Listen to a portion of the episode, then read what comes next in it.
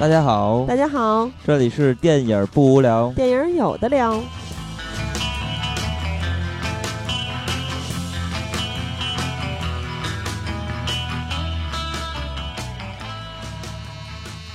如果喜欢节目，请在新浪微博搜索“电影不无聊”，在微信公众平台搜索微信号 “dybwl” 下划线 “pq”，即“电影不无聊”首字母。关注我们，我们会不定期赠送电影票与周边礼品，分享热门影片观点。我是金刚，我是喜儿。呃，我呃我是我是小胖。小胖怎么这么犹豫？是忘了自己是谁了吗？对，我以为我要变成死士了。嗯，节目开始之前，咱们说下草莓音乐节的事儿吧，因为之前咱们在。微博和微信公众平台都给大家发过票，然后也预告过，说咱们五月二号那天会在北京站的草莓音乐节跟大家做见面会呀，一些各种各样的互动环节呀，还有户外的游戏，想可好了。但是现实特别骨感，因为那天淅沥沥的下着雨，也就十度左右的天气，还刮风。对。然后呃，线下活动就是咱们预想做的那些户外游戏。哇塞！我这写邮件写到四点多，策划了半天，结果都无法玩儿，一个都没法玩儿。嗯啊，然后地上都和着泥，但是还是非常感动，因为咱们依然有一些听友冒着雨大老远的赶过来，有从北京过来的，有从天津过来的，也有在河北本地过来的。嗯，然后他们说，就是为了来看电疗一眼，看完之后冻得够呛，又回家了。嗯。然后，呃，我在那个微博和微信公众平台不是发了咱们当天的一个流水账吗？发了这篇微信文章之后呢，还有很多朋友来留言嘛。然后其中有一个留言特别感动，必须要念一下。他叫静怡，是在微信平台留言。嗯，他说我是来表白的。五一小长假都过了，但一想到二号去看了电影，不聊主播就倍儿开心。头一回专门为了看主播来草莓。不过二号那天简直是一场死里逃生。当时在台下浑身湿透，伞也懒得打，腿抖得筋儿都疼，已冻傻冻透。不过望眼金刚喜儿就啥都忘了，完事儿直接满足的撤走。虽然听了只有半年，但几乎倒是听完了三年间所有期。感谢电疗陪我度过。无数个洗澡和上班路上的时光，经常听着听着班都不想上了。赞喜儿爽快的性子，声音听起来超舒服轻松，并没有半点奇怪。以及金刚的认真坦诚和一本正经聊电影的样子，太可爱。你们是今年草莓唯一让我觉得去了不后悔的理由。希望多在北京办见面会，电聊加油。我好感动啊！对，特别感动。他连你的鼻音都包容了。对对，所以我必须要也要念一下。真爱。嗯，然后还有一位听友，他的点赞数是最多的，就是在咱们平台，他不是点赞越多就越靠前吗？他排第一位，但他的留言非常变态，他叫做曹曹操的曹，他说局长穿裤衩那张太帅了，忍不住把手机屏幕舔湿了，太变态了！哇 塞，真的，我觉得现在真是一个看脸的社会，我终于意识到，因为在微博和微信平台发照片之后，所有人都在表白局长，特别恐怖。但是他表白的是裤衩吧？没有，他说太帅了。那是裤衩。然后看到金刚照片的老听友，一看就是老听友，都说金刚怎么胖成这样了？也有人亲切呼唤你赵玉田的名字。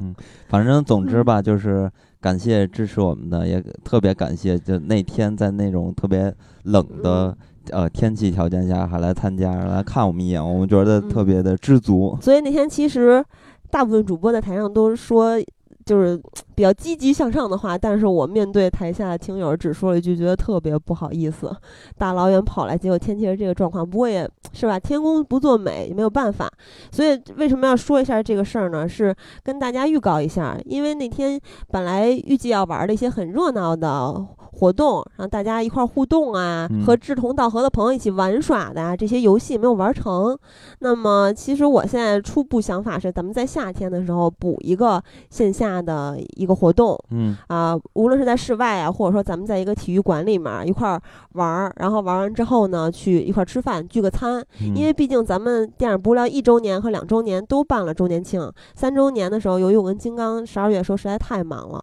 那也轮空了一回，正好咱们可以补上。然后四周年的时候，咱们再照样办线下活动，嗯，是吧？啊，所以提前跟大家预告一下，之前还有朋友说说到底什么时候再办下一回？说一定要再办，说他九月才回国，那可能你嗯九月稍微有点晚了。你回头问问那个留言点赞第一嗯名的那个，他要是也来的话，让让局长把裤衩也带上。他是舔手机屏幕舔湿，你是想让他舔个局长裤衩是吗？那么咱们就言归正传，然后呃，这期呢，咱们就来聊聊《美国队长三》，因为上一期节目咱们也说到要聊这部电影了，呃，嗯所以呢，在这周我们就立马的看了这部片子，看完其实感觉呃一般，就这种感觉。哎，呃，你怎么没有问我们俩的想法啊？咱们一会儿再聊嘛，咱们就是呃先说明咱们今天的主题，所以咱们就正式进入主题。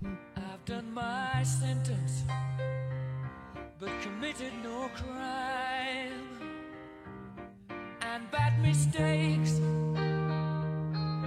I've made a few. I've had my share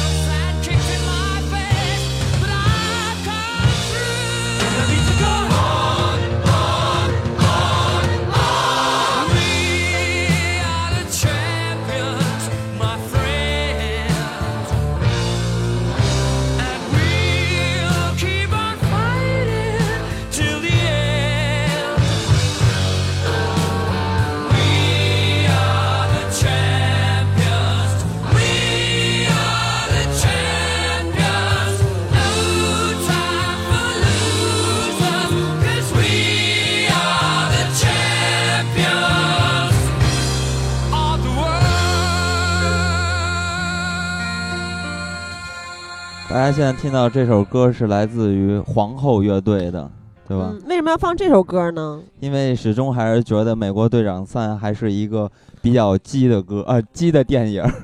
我我表示不是特别能理解，可能只有金刚能看出他们之间的小暧昧、小情愫。从这个《美国队长二》开始，他就和冬兵，然后就变成了一对好基友。然后在《美国队长三》里边，他就是更加的呃大胆，就是反抗其他对手对给他带来的压力，还要与冬兵相爱。所以，所以你是不是特别希望插足到他们俩之间？你喜欢美队还是喜欢冬兵？我喜欢冬兵一些，啊 因为冬兵还挺帅的，就是比美队我觉得要就是对你来说更性感一点。对对对。美队其实就是白白净净的，配上大胸肌、金嗯发碧眼，嗯，就是比较咱们亚洲人认为的传统的美国帅哥的长相。没错。然后冬兵，我记得之前他演那个《火星救援》的时候，不是来中国来着吗？我还、啊我还现场见过他，就觉得现场他也是那长发，就是跟电影里边的还。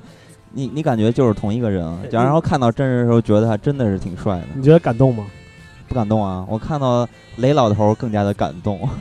那我们这回为什么放这首歌呢？也是因为是吧？刚才说到的这个激情，虽然说很多人都把这首歌用在了一些体育呃项目中，但其实这首歌还是有一点关于同性恋。就他创作的时候，不是有一点儿啊，这就是同性恋赞歌嘛。对，因为其实他创作的时候是出于这个目的对，因为因为。皇后乐队主唱弗雷迪就是一个著名的嗯，呃男同性恋者。著名对，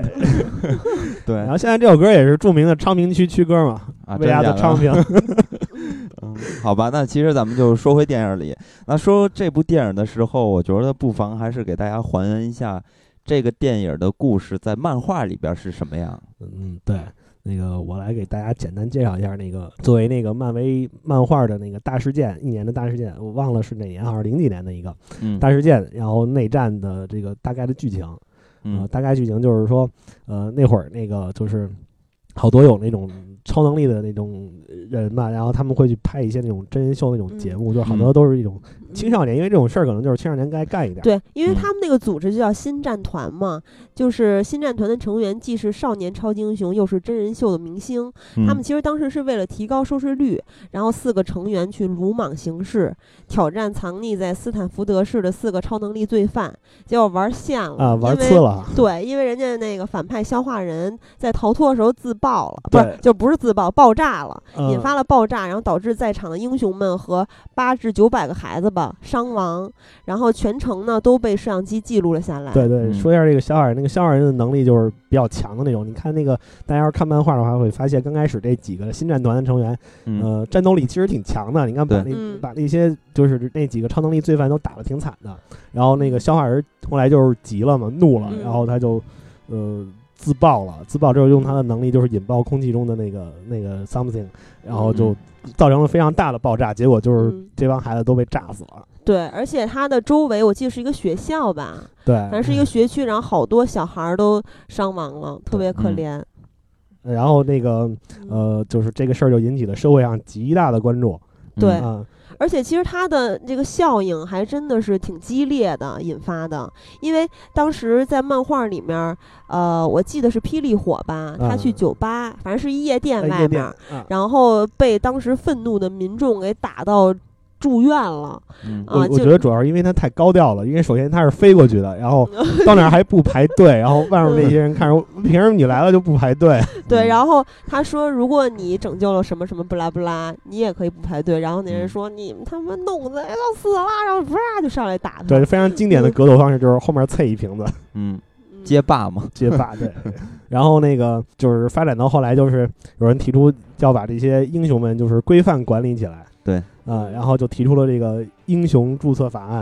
啊，嗯这个东西的提出也就造成了这个呃超级英雄内部的分裂，就是以钢铁侠为首的这一波人是支持这个东西，他们觉得嗯呃应该是有这么一个注册法案，大家呃规范的管理起来，然后呃拿纳税人的钱，拿这份工资，然后还有更好的社会福利保障，能给你们这些嗯。呃做这种义警的这些超级英雄带来就是更好的收入什么什么什么什么的，对他们特别逗，还有不但有工资，还有年假，就跟咱们班儿逼一样，就跟上一班儿似的，就是你而且找一工作，对，而且还有养老金，特别搞笑。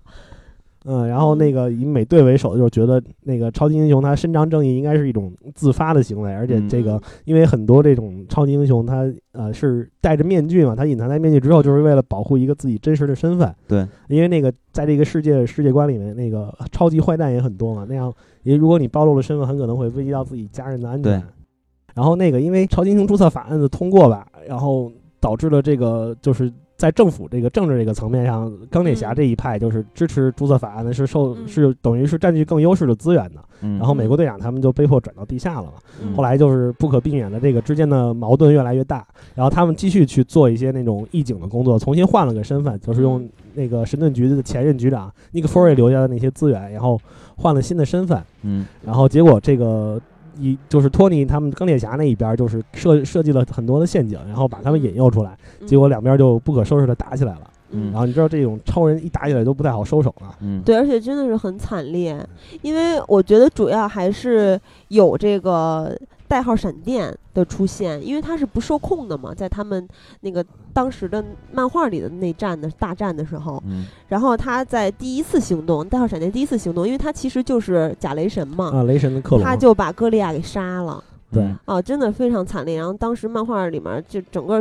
一不不光格局比电影里大，它整个的冲突啊，那个还有惨的程度对也是。就各方的立场啊，都是非常说得通、很站得住脚的。然后那个惨的程度，直接导致了蜘蛛侠去到了美国队长的战队。对，很多人都是因为这个歌利亚的死，就歌利亚嗯先介绍一下歌利亚，他是也是一个能放大自己身体的这么一个人物。嗯他是那个黄山侠，就是蚁人第一代蚁人汉克皮姆的，就是可以说是一助手，一哥们儿。他曾经在那个蚁人没法恢复自己体型的时候帮助过他。然后这两边就是掐起来的时候，就他不是被那个代号闪电的假雷神给灭了嘛？嗯说一下这个假雷神，这个假雷神也是比较有趣儿的，就是说嗯这个假雷神是谁造的呀？是钢铁侠托尼斯塔克。嗯就是这个，呃，有人就说这个托尼斯塔克是个疯子嘛，就是说嗯雷神 第一次就是来到他们中间的时候，对然后施塔克就在他那个坐过的那个位置上，就去找他的头发，嗯对然后做了这么一个 克隆体。啊，当时我印象特别深刻这句话，也不是谁说，说什么样的人会在第一次复仇者会议的时候就留下托尔的一撮头发，对，然后另外一个人说，一个心机深重的人。对，嗯特别哇塞，鸡都。鸡皮疙瘩都起来了。也正是这这一次的正面的冲突，引发了这个格局第二次站队嘛。对，就是很嗯多那个。就是站在美国队长那边的人，嗯然后站到了钢铁侠那边，嗯然后钢铁侠那边的很多人，然后站到了美国队长这一边。对然后其中最典型的就是蜘蛛侠嘛，蜘蛛侠因为嗯之前已经公布了身份，然后他觉得这样，杀害了他自己的朋友，然后嗯。这事儿非常说不过去，嗯。然后他就决定跟那个就是钢铁侠摊牌嘛，他说他我我不想跟你这儿混了，他那会儿穿着钢铁侠给他的新战衣，然后就跑了，那会儿特别逗，他去撞那个玻璃，嗯。然后那个玻璃是防弹的，他 没有撞碎，嗯，然后后来又是政府的人在这个不适当的时机出现，还冲他开枪，然后把那玻璃给打碎了，嗯。然后他就出来了。然后之后其实也很惨烈，因为蜘蛛侠离开了之后，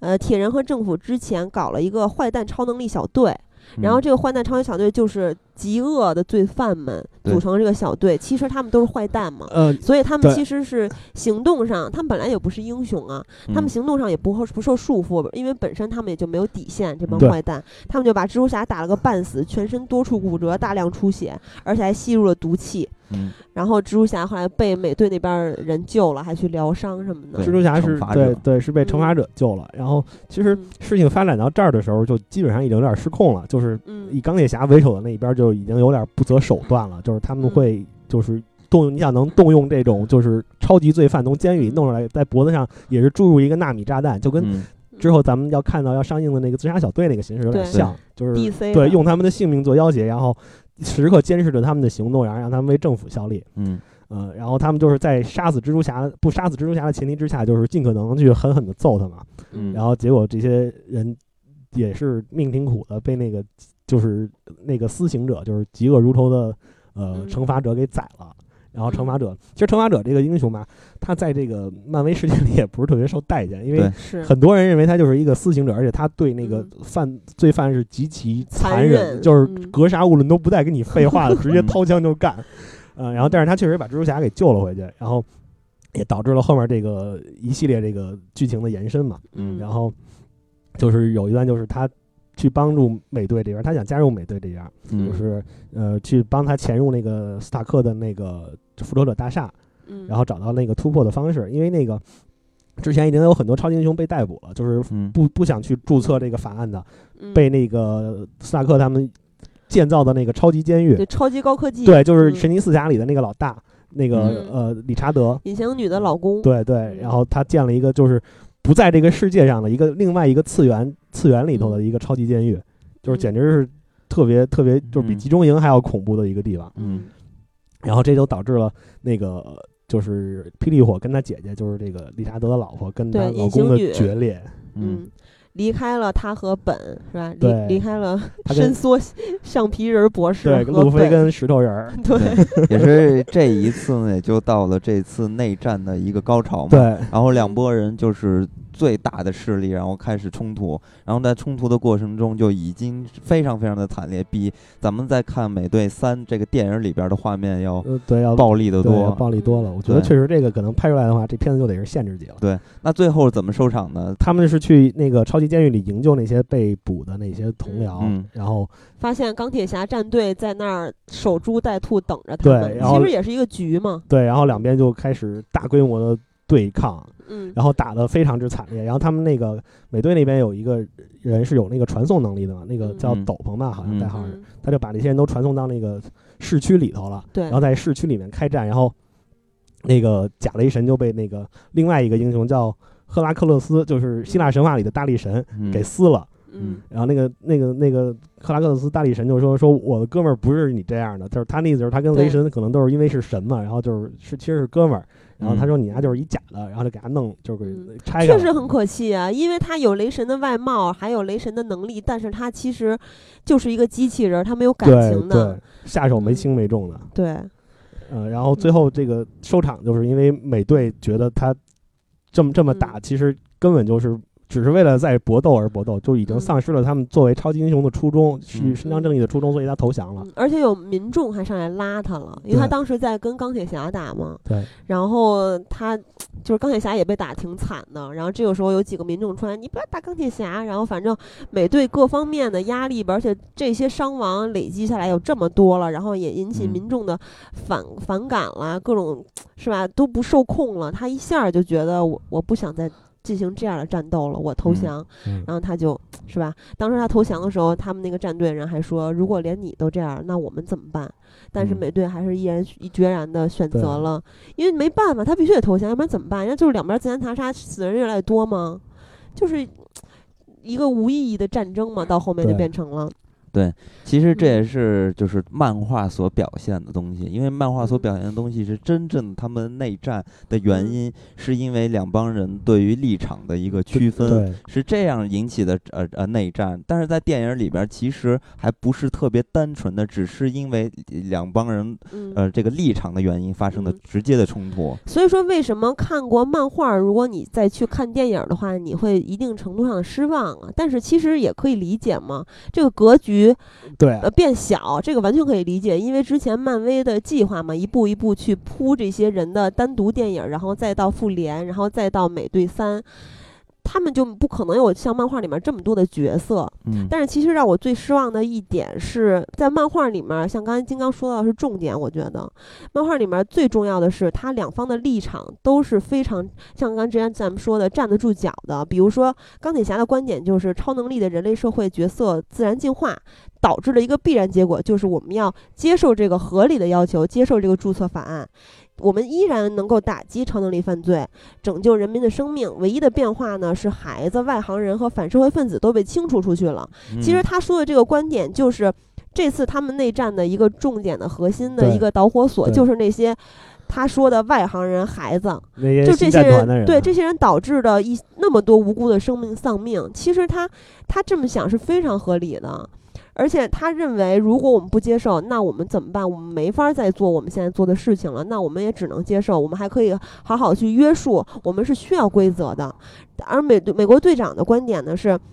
不想逮捕那些每天冒着生命危险保卫这个国家的人。超级英雄不该受政治束缚，否则政府就能随便给人戴上超级罪犯的帽子了。而且他嗯质疑这是对公民自由的侵犯。对其实政治里面有很多阴暗的部分，就是其实大家看过《纸牌屋》就应该知，道了。都是对信对政客的不信任，所以美国队长嗯想的也非常有道理。如果我们变成了一个工作，那么我们要听命于政府。那政府让我打谁，我就去打谁，对吧？那有时候我们政府让我们去攻击的那个人，可能不是我们认为的罪犯，那我们的自由就没有了。我们不能够选择我们打击的对象，而且我想打击的对象，政府不一定同意呀、对吧？所以两方的立场都是。都是很合理的，就是你你支持谁都说得过去。对，就是而矛盾到了一嗯种不可调和的。而且我觉得漫画里面有非常重要的一点，导致他们的分裂更快，就是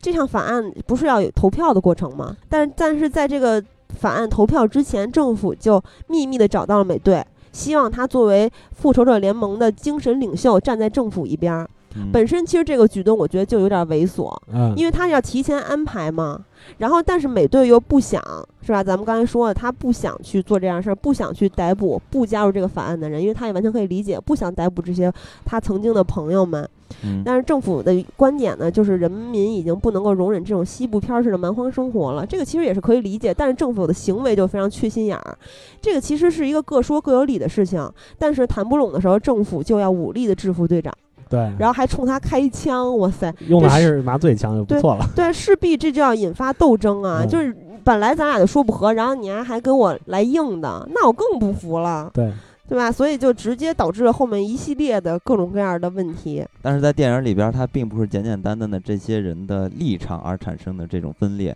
其实这里边还有一条线索，也就是其中他设置了一个反派，这个反派的角色才是真正的引发起这些人真正为什么要互殴的这么一个现象产生的。所以就是说，就让这部片子可能并不像漫画一样那么的有深度吧，一些。嗯，其实这个人主要是出于个人恩怨嘛，就是嗯他的家人在《复联二》里面的那场大战里面，他的父亲、他的妻儿都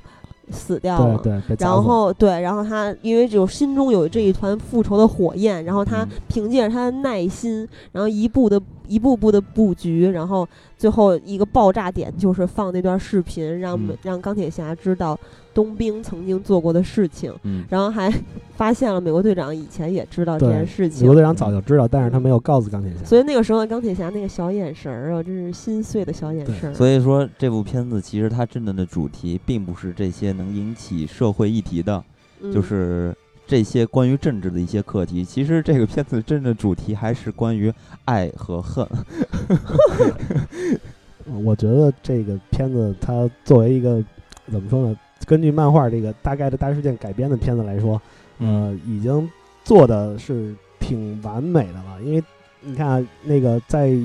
漫画里面是因为这个超级英雄中的法案的原因，然后他在电影里面把它弱化成了一个一百一十七国的对这几个复仇者的协议。嗯呃，就是这个协议的内容跟这个呃英雄中的法案有一部分是雷同的，就是他们要就是受约束、受管辖，然后嗯听从这个专门机构的指挥，就是等于他们的正义被化为了这个政治家的正义。对，而且如果不接受法案的话，公众也不会再允许他们进行任何活动，对这个都是一样的，跟漫画。对，所以我觉得就是以这个电影的情况来说，因为它首先没有那么多的英雄，嗯然后它的时间上也一部电影两个多小时已经挺长的了，它也不可能去出那么多的英雄。嗯然后他就在这个有限的条件下，把这个英雄注册法案弱化成了这个协议，嗯，然后还加入了一个就是这个个人恩怨的这个嗯之前的那个所什么地那个地区的那个就是这个嗯幕后黑手，这个对这个反派的这个呃阴谋，嗯就是已经让那个故事能尽可能的显得合理圆了，对对，嗯虽然我觉得有点牵强了，但是就他，我觉得就这个编剧来说，他肯定是下功夫动脑子了。对对对，这个我特别赞同。对，所以我在看那个片子的时候，我嗯觉得是没有尿点的，我看得很开心。对，虽然看完了，我觉得哎呀也就那样啊，但是看着是没有惊。喜，对吧？对，但是我真是觉得这个片子就是它的这个故事写的还真的是挺好的，因为它其实是在原来的漫画基础上进行了很大量的改变。对对，因为他不可能把那个漫画的内容原封不动的搬上来，他也没有那个条件，在就是他的可能的条件范围内，我已经做觉得这个编剧做的非常好了。对，然后呢，说到这个故事，它好是好在哪些方面呢？其实首先就是它第一，它这个改编，呃，是故事非常的远，就能说的非常的完整，而且呢，每条线索，因为这里边其实有三派人嘛，首先嗯。是美队和钢铁侠这两派人，还有一派就是电影设置的那个反派，所以在这嗯。三派人他们之间的关系其实挺复杂的，但是影片其实讲的非常非常的清楚，而且影片的主线很清楚，因为这是美国队长三，不是复联二点五 所以所以其实还主要是围绕美国队长来进行对。呃，的。对，所以在这些方面，你看咱们对比一下就能对比出来。咱们在看那个超编的时候，你会发现嗯导演就在给大家讲这些故事的时候费了多少的口水，结果呢，很多没有看过漫画的人依然看不懂。但是呢，咱们在看《美队三》的时候，我相信如果有些朋友没有看过漫威其他的电影，看这部片子的时候也可以看得很完整。对，当一个独立的这么一个单元片儿来看的话，也完全没有在理解上完全没有问题。所以这个片子故事讲的就是很清晰，确实是很好。对，还有一点呢，就是说，如果咱们把这个片子放到漫威的这个电影宇宙里边儿，整个系列里边儿去看，你会发现嗯这些人物的整个特点全部都是延续的，它没有说发生变化。对，所以呢，我觉得这是漫威在做做这个电影的时候的一个整体性的思维，就是每一个人嗯怎么去拍，怎么去讲他的故事，还有他的性格，其实嗯非常非常完整了。所以我觉得这些地方做的真的挺好的。对，而且，嗯、对它承上启下的作用非常的明显。这个从电影的两个彩蛋就非常直观的看出来。第一个彩蛋是关于冬兵儿有，呃，这不不说了，怕怕有人没对看啊。对对反正第一个彩蛋是跟黑豹有关，表面上跟东嗯崩有关，其实是跟黑豹有关，在铺黑豹的独立电影。第二个彩蛋是在铺蜘蛛侠的独立电影都是对吧？为以后做好预热。而且我觉得他作为美队三，他接的美队二那个就是冬天战士冬兵的这个剧情线也挺有意思的。对，然后接美队二和复联二。对，因为在漫画里头内战里头没有冬兵的事儿，嗯呃，然后在这里面把冬兵作为了一个关键的线索，这就是嗯接了美队二的那个承上启下嘛。他把他把嗯冬兵的后就是后来发生的事情等于给交代清楚了。对，所以美队三对于之前这些超级英雄的一定的延续都做得特别好。那同时呢，在这里边儿还加入了一些新的人，比如黑豹，是吧？对，所以其实黑豹可能大家认知其实并不是算太多。对，然后这个呃黑豹这个英雄啊，他呃比较有意思，他作为这个瓦坎达这个虚构的非洲国家的国王，然后他这个黑豹呢，呃比较有意思，他是一个世代传承的一个称号，就是他们国家最牛逼的战士，呃，嗯然后每一代黑豹都有都都是会继承这个称号，就比如说这个这个瓦坎达的，咱们在电影里看到的这代国王叫名字叫塔查拉吧，嗯然后他的呆弟呢，在漫画里头是因为对抗，也是对抗外来势力、外星势力的嗯过程中牺牲了，然后他就接接起了这个黑豹的衣钵。然后嗯大概呢，呃，他作为一个超级英雄，就是除了他身上那那一套震金做的战衣之外，嗯就是那个震金很牛逼啊，美国队长的盾也是震金做的。是一种漫威世界里面最坚固的材料之一，跟可以跟那个构成金刚狼和奥创的那个钢爪和身躯的那个埃德曼金属嗯并驾齐驱的一种牛逼的金属。所以嗯黑豹的爪子也把美国队长的盾牌挠对花，了。那是同一种材质嘛。嗯然后嗯它除了这种牛逼的装备之外，它本身呃也会有超人的耐力、速度，还有这种嗯。敏捷，是因为说他们会嗑药，就是说嗯。不是说平时像那种那种嗑药啊，他们会在成为黑豹之前去吃一种草药，然后让自己获得这种超能力，其实也是超人类。其实我特别特别希望我是瓦坎达国家的公民，因为瓦坎达的生态环境简直是惊为天人，那么美貌的这个那么美妙的那种自然环境，各种植被，所以你是因为嗯他们的生态环境才喜欢，并不是因为他们都是黑人 你大爷。！不是，又是生态环境那么棒，然后又是一个高度发达的科技的这么一个国家，但是我对他那个那个国家的环境其实有一点担忧，就是那么茂盛的森林里虫子肯定特别多。哦，就是说你一开窗户，直接就有虫子飞你嘴，就是说那个景色那么美，我也只能远观。你知道我我不愿意进树林儿有一个原因，就是因为我特别特特别怕虫子。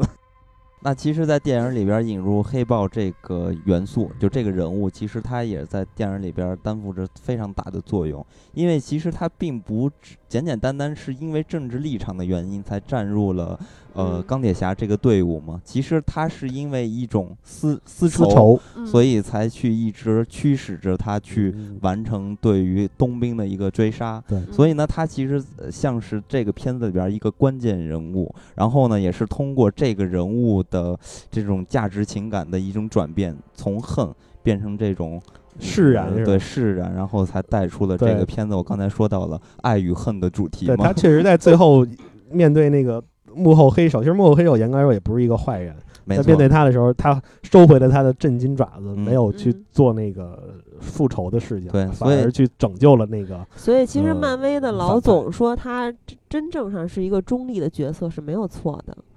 没错。所以也就是说，你看，还是要说回这些片子里边这些对于人物性格的一个塑造，其实还真的都是挺高大的。确实，在嗯这么短的两个小时之内塑造这么多角色，而且我觉得塑造的是，呃，特点来说是很成功的。他用嗯了很短的篇幅，就大概给人勾勒出了一个这个人物的形象。嗯，而且呢，就是依然还是这样，就是说，嗯，我们对于这些人物的一个情感的认知依然没有发生变化。比如说，我还是依然特别喜欢钢铁侠，因为钢铁侠就是咱们看钢铁侠的独立电影的时候，你会发现，其实他一直一直在去寻找自我的价值。他从刚开始是一个军火的制造商嘛，然后就开始因为。他知道他的军火给很多人带来了不幸，所以到最后他就他的科技主要就不放在军火的开发上了嘛。其实，在更大的这种有价值的和未来化的这种科技的呃主题上吧。所以比如说《复联二》里面，他想给人类提供一个盾牌嘛，嗯，所以才有的奥创。对，而且还有一点呢，是这个人物通过电影一一层一层的给你展示，你可以发现这个人物他有自己害怕的东西，尤其在复联二的时候就深入的挖掘了，也正嗯是因为他的恐惧才诞生了这个奥创嘛。嗯，所以呢，但也诞生了幻视嘛。对，所以也正是 他的嗯恐惧，所以呢，让他去选择他要签署这个协议的一个关键嘛。所以说，你可以看到钢铁侠的选择是从一而呃从一而终的，所以呢，其实他是有真正内心的渴望去签这个协议的，而不是因为这个片子的剧情需要。然后那呃反过来再去看美美国队长的话，我依然特别讨厌这个角色，因为他真的就是太完美了，完美的就是有一点太假了，所以我特别特别讨厌这个角色。那同样呢，他也是这个片子对于这个人物性格没有偏差的一种展示，所以我觉得，呃，这个片子对于这两个非常重要的人物的性格的展示，还有那些特别细小的角色的一个性格的展示，都非常非常的全面，然后呃，非常有自自己的魅力。这部片子里，其实我要是我最喜欢的，我还是喜欢那个就是出现那几个大美人儿，出现好几个大美人儿，那好几个我都喜欢。哎，除了黑寡妇、红女巫，还有那个跟美国队长亲嘴儿那个，我觉得我那金发妞儿可漂亮了，直直你也喜欢。我多漂亮啊！我觉得还好啊，金刚，你觉得怎么样？作为一个基友来评价一下，你不要问 gay 的意见啊，我觉得这三个姑娘就是主要这三个女孩就是在影片中那个就是美的美法都特别不一样，就是嗯黑寡妇还是那种巨性感，因为斯斯嘉丽的胸实在是太大了。嗯然后嗯那个，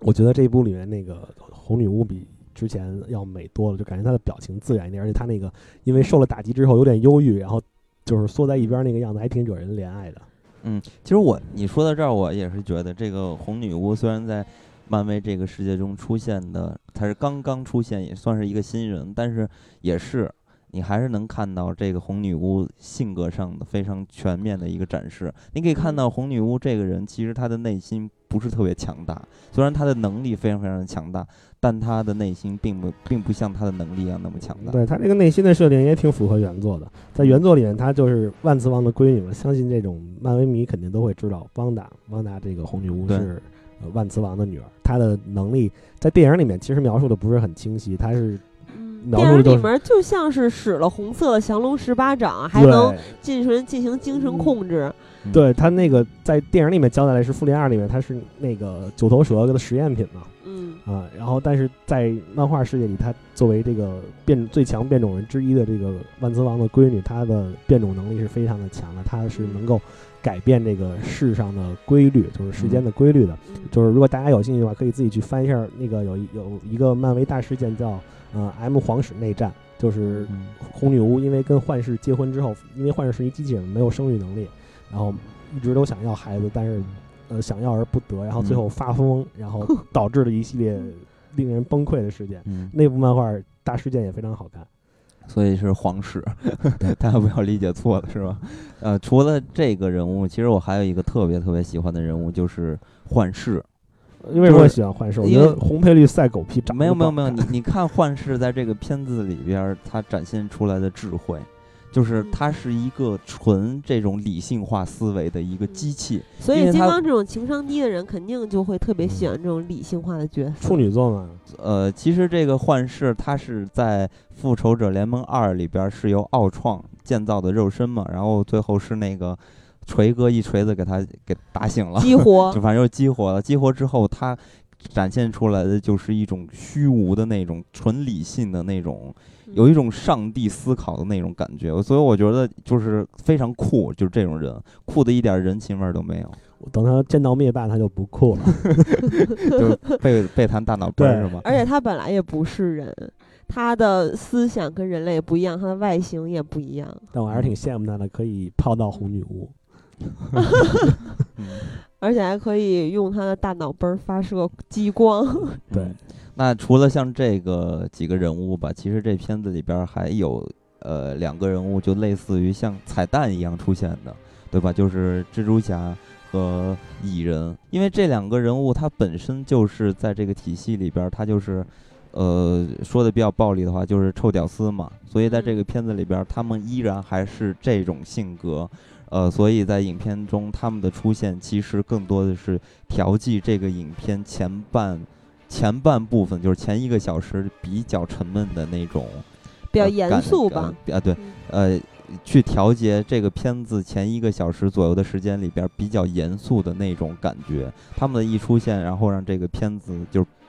呃笑点激增嘛。呃，当时反正这两个人物出现的时候，我就觉得特别特别的有意思。嗯似乎让我找到了看那个《复仇者联盟一》的时候的感觉，因为大家都记得看《复仇者联盟一》的时候，其实，呃，《复仇者联盟一》的时候就完全是纯爆米花电影，就一点儿这种，呃，有有价值的这种课题都没有，就完全是搞基，是吧？然后还有 果然 gay 的视角是不一样。就是搞基开玩笑，然后还有大场面的厮杀暴力，所以我就觉得那个片子特别特别的好玩儿。呃，那再返回来去看这个呃漫威的电影，你会发现其实他们变得越来越严肃，但是它并没有失去漫威曾经给人带来的那种特别幽默的和好玩的娱乐的那些点，其实呃一直还都是有延续的。那其实这部电影的动作戏也是大家比较有好感的原因吧？那你们觉得美队三的打斗精彩吗？我觉得那么回事儿，我我我觉得就是就黑寡妇那个招牌的扭腿动作来说，嗯。我觉得虽然我觉得斯嘉丽女神一直都特别漂亮，但是我还是觉得她在嗯钢铁侠里面第一次扭托尼·斯塔克的那个、嗯。那个那那一段就是比较帅气。那会儿她穿的还是那个就是女秘书的那个衣服嘛，然后嗯就是那种白衬衫，然后那种小裙子，然后上去是扭她那保镖吧，就是她她是跟那个跟谁对打来着我忘了，那是在钢铁侠里头，然后使出了他那个锁脖子的那个杀手锏。我觉得那个那里面看着第一次看更惊艳，然后你知道后来黑寡妇这就是成了他的招牌动作嘛，嗯但后来扭谁都是这么扭，我觉得没有什么打斗上没有什么特别有新意的地方。对，但我感觉好像这部里面黑寡妇的近身搏斗也挺多的，嗯、是吧？对就是你只不过看腻了，是吧？就是觉得太雷同了。不过黑寡妇这个人物确实就是体术格斗比较强。其实我是觉得这些打斗就是还是延续了漫威之前电影的这种风格，对，因为你可以看到在机就是飞机场的那个高潮的打戏的时候，你也可以看到这些人的群像的打戏还有配合，其实还是以往漫威电影的一些套路。那这嗯些套路可能大家看多了可能会有些疲劳，但是你不能不说这个人家的这些调度还有这些创意嗯做的真的特别好，所以我现在就又还是要去。比较一下，就是超编。我因为我记得我当时看超编的时候，节目里边还说到了，我特别不喜欢小本他们那些打戏。大家看嗯那个超编的时候，你会发现那个，呃，就是用咱们这边的话说，就是武术指导嘛，就是特别特别的不精彩。然后你再看漫威，人家去做这个场面，做的是比他那出出色太多了。呃，虽然这个片子，呃，因为缺失了呃绿巨人和雷神的加入，让这个片子的这种呃暴力和这种毁灭程度，其实还就是不如拆拆房子的场面。对对，其实不如之前，但是呢，在趣味上其实还是达到了很好的平衡。对，我觉得机场机场那场戏确实挺精彩的，就是你每个英雄的特点他都发挥出来。比如说小蜘蛛怎么去对付那个变大的蚁人，对，就是用他的那个蛛丝，嗯，然后就是他们会有一些就是根据这个英雄本身超能力的特点的那种，嗯就是更具体的描写。对对。而且说到蜘蛛侠，他的打斗，其实我就唤起我一个很长久的一个记忆。我记得在就是零几年的时候看到的那个，就是大家比较早期的那个蜘蛛侠，嗯当时还是托比马奎尔演的蜘蛛侠嘛。当时看那个蜘蛛侠的时候，我就哇塞，当时就跟特别特别的就是吃惊，因为呃似乎感觉电影里边没有一种第一人称视角，然后在整个宇宙大厦啊不是在这个高高楼大厦，高楼大厦之间穿越。当时就看到这个视角的时候，就有一种玩游戏的感觉。当时就觉得特别特别的爽。我一直都觉得托比演的那个蜘蛛侠是最好的。对对对，所以呢，我就特别喜欢那版的蜘蛛侠，以至于我后期吧，对于一说起这个超级英雄，当然那会儿超级英雄还没这么多的时候啊，就那个就是第一个漫威的超级英雄，全世界范围内掀起热潮，然后之后在不断的上映漫威的超级英雄电影，一步一步的铺开，嗯，然后也让暑期档其实从五月就真正的开始了。对。但是在反正就是以这个呃蜘蛛侠，就是托比马奎尔那版蜘蛛侠的那个时间段里，还并没有特别多的超级英雄。可能我记得当时有一些 DC 的之类的这些蝙蝠侠之类的，但是呢，一说起来你最喜欢的超级英雄，我当时就认为我最喜欢的就是蜘蛛侠，就是因为。那个托比马奎尔演的那版蜘蛛侠的成功，我特别特别喜欢那个蜘蛛侠。真的假的？你竟然不喜欢贝尔的蝙蝠侠吗？不是不是，我是说就是你喜欢哪个人物，不是说嗯喜欢哪个电影。嗯当时我最喜欢的超级英雄就是蜘蛛侠，就是因为这嗯个电影太爽了看的，嗯，确实特别爽。而且还有一个就是蚁人嘛，刚才也说到了这个蚁人的角色，而且他的独立电影里边对他的这个塑造，就这部电影其实就是。也算是一个很好的电影的一个，就是漫威电影的一个补足。因为当时呢，大家对于漫威电影其实是有一些疲劳的，所以它，引入了一部这种蚁人这种特别诙谐幽默的，然后有一点儿，这是就是在展现他的超能力的时候，会给大家带来一种另类的视觉体验，所以也让这个蚁人就是特别受欢迎对。而且蚁人的独立电影刚刚上映过嘛，现在是。他在出现在美队三里面，跟大家一块儿作战，相嗯信也是很多人的一个惊喜。其实蚁人变大的时候，就是在嗯。高潮大战的时候变大的时候，一个是特别搞笑，很幽默，然后动作超级慢，还发发出了这浑厚的哈哈哈，在那儿在那儿笑，然后还捏住了战争机器等等等等，反正都很精彩。还有一个，我就想起了《海贼》里面一个可以变大变小的人那，其实我嗯你看到这个他变大的时候，我第一想起的就是天启，因为我在嗯看那个天启的预告片儿里边儿，天启就瞬间变巨大，然后这种视觉上的冲击感就特别强，就特别特别的爽。那我觉得奥特曼变大也很精彩。啊，对，当时我就想到了，就是说这蚁人突然变大的时候，我发现呃这片子是不是要走向那种呃特摄片的嗯感觉？就所以觉得真的是挺好玩的。那话说回来，这个片子对于观众，我相信很多人在讨论的应该就是你站在哪一方。那嗯对，所以我就想知道你们俩会选择站在谁的哪一方？其实上一回做《午夜观影指南》的时候，金刚表达过他的观点，就是他他想法就是其实肯定是需要被约束的，嗯呃，跟电影里面美国队长说的那句话特别像，就是呃，如果我们完全不受约束的话，为所欲为，啊，对，钢铁侠说错了，那么我们是就跟坏蛋没有什么区别了。嗯，典型的处女座。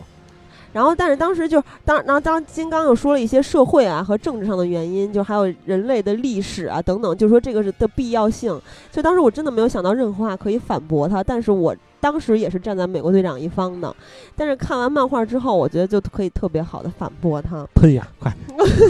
不是也不是反驳他，就是我我觉得美国队长说的有句话真的击中我了，就是。他说，就因为当时他们那个漫画里面的时候，美国队长说，就是他们当时那几个人拿到了新的身份之后，就开始聊天嘛。然后他们别人在说话的时候，美国队长一直没说话。他们说你干嘛呢？你怎么沉默了？美国队长特别严肃地说：“我刚才沉默的原因是因为我在想，十分钟之前我在许个愿基金会，这个是现实生活中真正的有的这么一个基金会，在美国是帮助病危儿童实现愿望的这么一个组织。他跟一个绝症的小朋友达成了一个约定，就是他承诺跟他在他家后院玩橄榄球还啊棒球。然后呢，他现在在想那个地方也许埋伏着英雄猎手，就准备逮他们的人。然后他就说。那些垃圾注册从我们生活中夺去的就是这些小事儿，这些让我们之所以成为超级英雄的小事儿。这我觉得说特别有道理，就是这个法案在就是在漫画里面更加的成立，就因为它有一点嘛，就是说它要英雄的身份去透明。那其实有很多英雄是平时潜伏在人群中的，然后他们去观察和感受这个社会和他们平常人的生活。也正是因为这些细小的事情，才导致他们跟其他人不一样，没有变成超级的什么，就超能力罪犯嘛，而变成了超级英雄。这是他们之所以成为他们的原因，就是我为什么是我。这真的是一个人格方面的塑造。呃，如果你透明了，你去为别人工作了，那这些就都不存在了。对，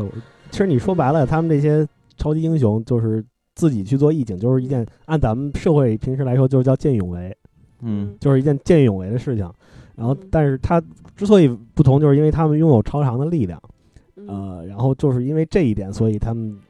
那个希望施塔克那边希望把这个事情约束起来。嗯，那其实说回电影儿的话，呃，当时给他们放了一个幻灯片儿吧，还是一个电一个一个片段嘛，反正就是当时红女巫不是还是吧，个就是心头一紧嘛，然后美国队长看到他表情就说行了，别放了，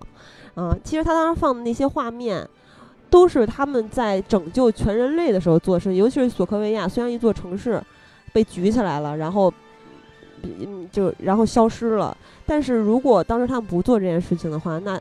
这个东西就是那一大片的那个土地落到就上升到一个高度，然后再落到地表的话，地球就没了。就是奥创的目的啊，毁灭人类，因为你们已经无药可救，我需要再来一次诺亚方舟，重新再诞生，然后然后我们来重建这个地球。就其实他们在造成一些伤亡的时候，真的是是牺牲是不可避免的，对有因为有的牺牲真的是没有办法，因为那个坏人实在是太坏太强，了。因为你要拯救的是全人类啊，不是说我为了救一个人死了十个人，我是，对吧？对，对，就是我觉得真的没法避免，有的时候对，其实我我也是比较向着美国队长这一边儿的，就不管是漫画里还是电影里，我觉得他有一点是，呃，就是值得大家去思考的，就是个人的这种正义感，就是不论你是不是有这个嗯超能力，或者说你有没有过人的本领，就是你这种为了别人去奉献，然后就像我们宣扬的那种见义勇为这种行为，我觉得这是值得去鼓励的。如果你把所有这种见义勇为的人都做成嗯都变成那种义务警察，就是不是义务警察，就变成这种这种规划之内的东西，我觉得会丧失了很多这种本来的初衷，而且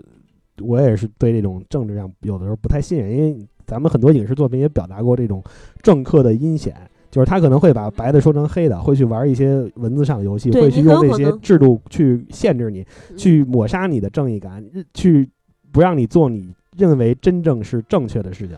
嗯嗯，就是你很有可能变成一个工具。对，嗯，但是我还是觉得，如果是我的话，我肯定会坚持的选择站在钢铁侠这边。说一说你嗯处女座的看法。其实我觉得这个事情一定要分两两个角度来看待。嗯，首先，咱们要呃依托于这个电影儿嗯或者说这个世界观去看待。嗯呃，你在看待这种事情的时候呢，呃，这就是其实就涉及到什么人治和法治，就有点嗯这样的概念在引入了。那其实人治和法治这种东西，他们为了达到的目的，其实都是一致的，可能都是为了让这个社会更加的安定，呃，或者让呃普通的老百姓能获得更好的生活。那其实人治和法治其实都是可以去达到这样的目的的，但其中呢。呃，总是会有一些意外去发生。那这些意外可能就是那些不善良的人，或者是不是贤者的人，还有那些不太好的法律的产生，才引起了这些人治还是法治，他们中间出现的一些偏差所带来的这个最终的效果没有，并没有达到很好。那反过来去看待这部电影里边的人，你可以看到，其实人是好人。法这个法治这个法案其实也是一个非常好的法案，所以它呃，从根本上来说的话，其实就还是建立在这个电影和这个世界观去看待的话，其实并没有所谓真正的谁对谁错嘛。那如果放大来看的话，其实这就是传达出一种个人意志和这种法律之间的一种矛盾吧。那我觉得，如果说只是来探讨电影里边这些人物的话，其实我还是呃比较倾向于像诺兰拍黑暗。呃，《黑暗骑士》三部曲那样的一个态度的，我记得在看那个《黑暗骑士》第二部的时候，那个蝙蝠侠一直在做一件事情，就是他一直在扶持双面人嘛，因为那个时候的双面人还没并没有黑化变成双面人对，还是哈维检察长。呃，对，还是一个检察长，然后蝙蝠侠就一直希望可以把他变成真正的正义的象征，然后自己可以去退在后边儿，因为其实呢。呃，严格说回来，呃，比如说蝙蝠侠也好，或者说其他的超能力或者超级英雄也好，其实他们对抗这种呃犯罪、打击犯罪的方式，其实无非也是另外一种暴力。其实，呃，虽然他们的个人的意愿和初衷是好的，但是最终的现实的结局结局总是以暴制暴。所以呢，最终可能会带来极大的这种成本和这种经济的损失啊，还有人民生命的一些损失。所以，如果站在一个比较大的格局来看待的话，我觉得，呃，是应该把正义还给每一个人，而不是把这些正义只压在这些超级英雄自己的身上。所以，我就觉得他们应该可以就是受到控制。但是尤其是复联一和二里面，他们所对抗的反派是你所谓的戈登局长根本就对抗不了的，是外星人，是神，是是战争，是奥创。对，所以说这就是在放回到这个电影的世界观去看。如果放回到电影的世界观去看的话，签的这个法案其实并不影响他们去行使正义，因为呢，法案这种东西其实是在电影里边也提到了，钢铁侠用了一种非常鸡贼的方法，就是说我们先答应，之后我们再用我们自己的个人的意志再去搅和这个法案。当时也说到了，所以我觉得他们如果能签了这个法案，然后之后的事儿就都好办了。虽然说这可能是稍微有一点儿耍赖。对，虽然说这样是有一点耍赖，但是我觉得这并不会对以后的面临更大的危难，呃，灾难是一种挑战。所以我我还是觉得，如果从大的角度来看的话，我还是会选择站在钢铁侠这边。托尼我也很赞扬你，给你很多很多钱的，会支持你开发项目的。对啊，然后你就变成了托尼的富二代。嗯，对。所以我在看这个片子之前呢，我一直呃就是好奇这个片子会不会拍的跟漫画一样，就是说真正的把这种个人意志和法律之间的这种矛盾展现给大家来看待，然后就是深入的去严肃的去对待这个事情。到最后发现这个电影并不是这样，所以呢，呃，就是有没有觉得一点失望？，对，是这方面是让我有一点失望。就主要看到的是阴谋和私人恩怨。嗯，嗯，虽然看完这个片子有一点儿小小的失望吧，但是呢，就是看完这个片子再仔细的想一想，其实这个系这类型的大片儿其实拍的还是非常非常棒的。为什么这么说呢？因为咱们在看那个《复联二》啊等等之类的这些片子，你会发现其中它都会给你引入一个非常非常好的话题。你比嗯如说那个奥创《复联二》的时候是奥创人工智能嘛，嗯然后里边儿展现了很多关于人工智能这个话题的一些，呃，有一点儿启示录的这呃，我觉得些东西。这个奥创这个形象就是嗯，可以说是这几十年来嗯这个人工智能题材的一个代表。你看他这种人工智能，然嗯后认为人类反而是这个地球的威胁，这就跟呃《黑客帝国》和《天网》里和那个嗯《终结者》的天网那个感觉是非常相似的。天嗯网嚣张很多。对 对，也就是说，你看这些这类型影片的时候，它都可以，大家都可以发现，它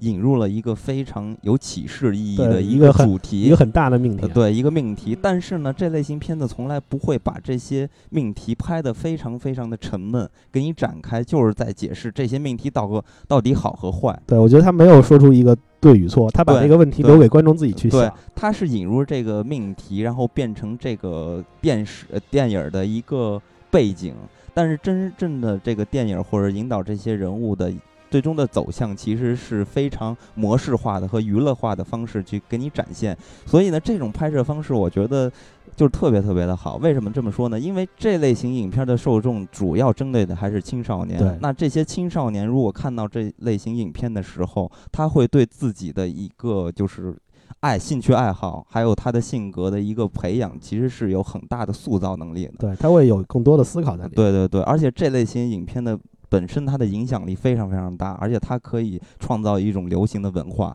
所以我觉得这类型影片，你看啊，一是你要创造文化，二是它可以影响影响这些青少年心理的一个建设。所以我觉得这些影片这么拍才是。最正确的方式，对吧？又可以挣着钱，然后又可以，呃，给人一种正确的思考的方式。所以我觉得，呃，咱们中国要拍商业的片儿的话，应该就是走这种套路才对。这也是这类型大的商业片儿可以统治世界的一个原因吧。我也这么觉得。我觉得它其实也是一种这个思想和意识形态的输出嘛。对，所以我就你反过头来再看的话，就觉得其实还是挺不错的，就是漫威的这一系列影片。其实这个电影它在这个人物角角色的这个设计上也是挺有意思的。比如给大家就是也不算科普吧，就是介绍一下，呃，嗯跟托尼他一起提出那个。这个协议的那个老头儿，那个白胡子老头儿，第一次嗯。在复仇者大厦给他们放视频的那个人，嗯。呃，他叫罗斯嘛，罗斯将军。罗斯将军其实就是，呃，说到绿巨人，大家就知道了，他的闺女跟绿巨人就是比较好，他的女嗯。儿就是在漫画的世界里面成为了女绿巨人，然后他自己成为了红巨人，红浩克，嗯。就是这个罗斯将军。而且这个电影他就是，呃，我前一段看了《死侍》，呃，《死侍》里面有一段特别有意思，就是他那个，如果大家看了的话，就会发现他那个有一段就是。死侍跑到人家里头要披萨那个那段，嗯呃，那段戏其实是在死侍对战那个拔眼，拔眼是一个反派嘛，他在嗯黑暗王朝那个大事件里头被诺曼奥斯本就是绿魔、嗯绿妖精给收买了，嗯 然后成为他的那个代替鹰眼的那个位置。然后呃，他这段戏基本上那个死侍里面那段戏基本上原搬了漫画的，嗯就是他怎么去欺负那个披萨小哥嗯那一段儿。然后在这个呃美国队长三里面，他基本上就没有什么原抄这个漫画内容的地方。嗯，我觉得这也是一个挺有意思的地方。对，那所以也就是说，这个片子最终的结尾其实还是复仇者联盟就在原来的格局上发生了一些对，改变。而且你看到最后美队托那个斯坦利嗯，给那个托尼史大科对，送的那个 送的那个邮邮件嘛，嗯。他美国队长其实还是向托尼伸出了这个橄榄枝，对。说我们坚持我们自己的信念，嗯，然后如果你有一天需要我们嘛，你还可以找到我们。对，就是不不像漫画里面是一个很很黑暗的那种真正分裂的结局，嗯。它还是有一个和的东西在里头。对然后漫画更惨，美队后来还死了过一次。其实这个片子最终的结尾就是大家相互理解了嘛，变得，也就是说，如果在下一次《复仇者联盟三》再出现的时候，那这嗯无限战争上嗯对，嗯那我我是个人我是这么觉得啊，如果再往下拍的话，就是大家肯定还是就是回来，然后共同抗击这个强敌。对，有复仇者联盟就一定会有美国队长的。对对对，因为第三部的这个强敌其实非常非常的霸道，对，他就是灭霸灭霸，灭霸曾在那个复联一里面出现过嘛，就是坐在那个彩蛋，对彩蛋，嗯。他在那个银河护卫队里面也出现了嘛，就是嗯一个宇宙级的大 boss，他是一个泰坦，就相当于一个宇宙中的神明，一个非常嗯。古老的神明，就是他的能力是一般的小英雄这种小蜘蛛啊什么这种东西完全无法比拟的种。那你比 OK 干嘛？现在就是我意思，是说它很渺小，你看我 OK 那个食指跟拇指之间的那那个呃，缝缝隙你看就是小小蜘蛛，小蜘蛛他们那样。而且在这个呃复联二的彩蛋，其实也是灭霸出现了。我当时我又回头看了一遍复联二，对然后看的是那国语版的，然后灭霸出现的时候用这个国语配音说：“好吧，看来还是需要我亲自上场。”哎，是他掏了一个那个手套是啊，吧？对他戴上手套，对，戴上手套，那个手套给大家也稍微科普一下，嗯。那就是传说中的无线手套。对。那个幻视那个机器人头上那个小宝石，就是本嗯。来要插在这个无线手套上的一颗，嗯，嗯，所以就是大家你们你们两个会不会觉得之后这个幻视会不会头上那玩意儿会不会被抠掉？对，我觉得，反正我是觉得，在复联三的时候，我觉得幻视肯定是一个非常关键的人物，因为他嗯就是大脑杯上的那颗宝石。对，那是灭霸的宝石，灭霸要它。六块无限原石之一嘛，嗯对，而且我是觉得，所以灭霸要弹他大脑杯儿了，是吧？而且我一直就觉得这个灭霸的出现，当时呢，我就是看复联二的时候，看到这个彩蛋的时候，真觉得就特别的激动。为什么呢？我因为我觉得灭霸的这个还原度特别特别的高，基本上和漫画画出来的基本差不多长得。对，确实是还原度很高。嗯而且说到灭霸这个角色啊，他这个角色塑造其实也很有意思。这个角色当时创造，就是斯坦李他们几个人一块儿创造这个角色，他其实借鉴了 DC，就是嗯超人那边漫画里的一个超级大反派，嗯叫达克赛德，嗯，就是拼出来英文就是 Dark Side，就是黑暗面嘛。黑暗嗯面的意思，然后，呃，形象跟这个牛逼的程度上，基本上就是照照搬了这个，就是黑武士是吗？嗯 差不多就是一个非常牛逼的那种大 boss，就是嗯因为你知道，在 DC 的世界里面，超人，我觉得这一直是 DC 的一个败笔，就是超人这个英雄设计的有点太完美了。嗯然后他们后来就弄出了一个超级牛逼的反派，就是这个达克赛德。达克赛德也跟超人有很多雷同的地方，他的眼睛也可以发射出那个光线，而且他的光线会拐弯儿。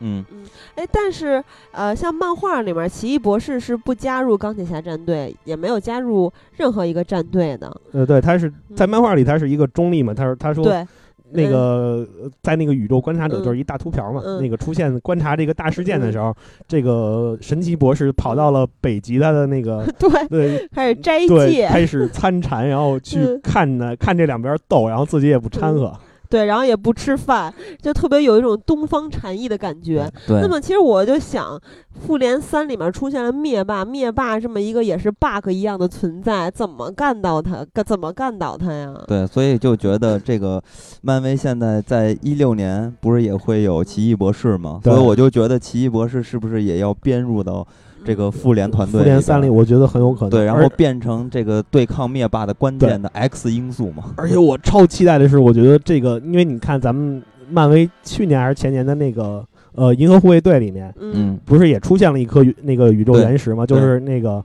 呃，那个李佩斯演的那个角色拿了大锤子上面那颗宝嗯石，所以我在想，这个复联三里面会不会也把这个呃银河护卫队的英雄给揉进来？树人。对 Groot。所以呢，就这么说的往下看的时候，你会觉得啊，那最后呃这个漫威还在憋大招吗？对，吧我觉得说不定复联三，而且是要拍一个上下部，也许是一个、就是上下部。对一个嗯比之前所有的漫威系列都要精彩的群戏。对，所以我觉得这个超级英雄的阵营还是在漫威这边儿。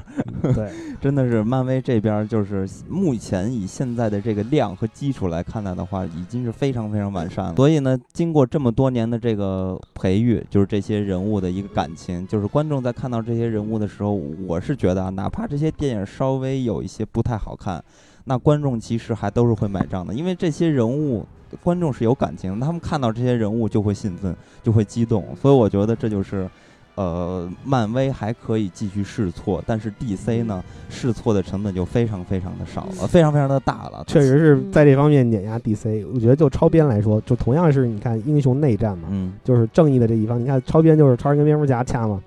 呃，然后呃这次的漫威内战就是这两波超级英雄掐，同样是嗯这种正义一方内部的斗争。我觉得超编就比这个美国队长三差的太远了。嗯，而且再加上那什么，就是《X 战警》，《X 战警》嗯真的我觉得比《复仇者联盟》这个体系还好看。对，对，所以其实更期待的漫威这边儿，我们都是更期待天启。是嗯，天启要不要也做一期节目？对，所以在六月三号天启不是上映嘛，同时还有呃魔兽兽世界，所以我觉得咱们可以在六月初直接把魔兽世界和天启一块儿录一期节目。我那一定很酷。呃，那所以呢，咱们可以期待就是漫威之后的片子，还有魔兽世界，反正都是这种大片儿吧。嗯，那除了这些大片儿呢，我我还是呃跟大家再说一句，如果大家如果有兴趣、有时间，可以去看一下《百鸟朝凤》这部电影嗯，这部电影的排片儿非常少，呃，所以想看的话一定要赶早。很嗯多的城市其实根本就没有排这部电影。嗯，嗯，我刚才咱们那个听友小星还在朋友圈说来着，说看一下这部，大家一定要认真看一下这部嗯叫《百鸟朝凤》，然后他起了一个特别好玩的名字叫《爆裂唢呐手》。爆裂鼓手是吧？对，那其实那嗯，呃，那如果但其实，但其实我还是更期待 DC 这边的电影，《自杀小队》，包括之后的闪电侠。啊，你太喜欢闪电侠，对我太喜欢闪电侠了，而且我还是更喜欢，就不说电影的话，我也还是更喜欢 DC 这边的超级英雄。虽然说超人和超编打击了我，但是我还是不会磨灭的。我对就就看自杀小队了，我觉得就看自杀小队。嗯，嗯，那么咱们就共同期待之后的电影吧。那咱们本期节目就到此为止，再会，说再会。再会。再会。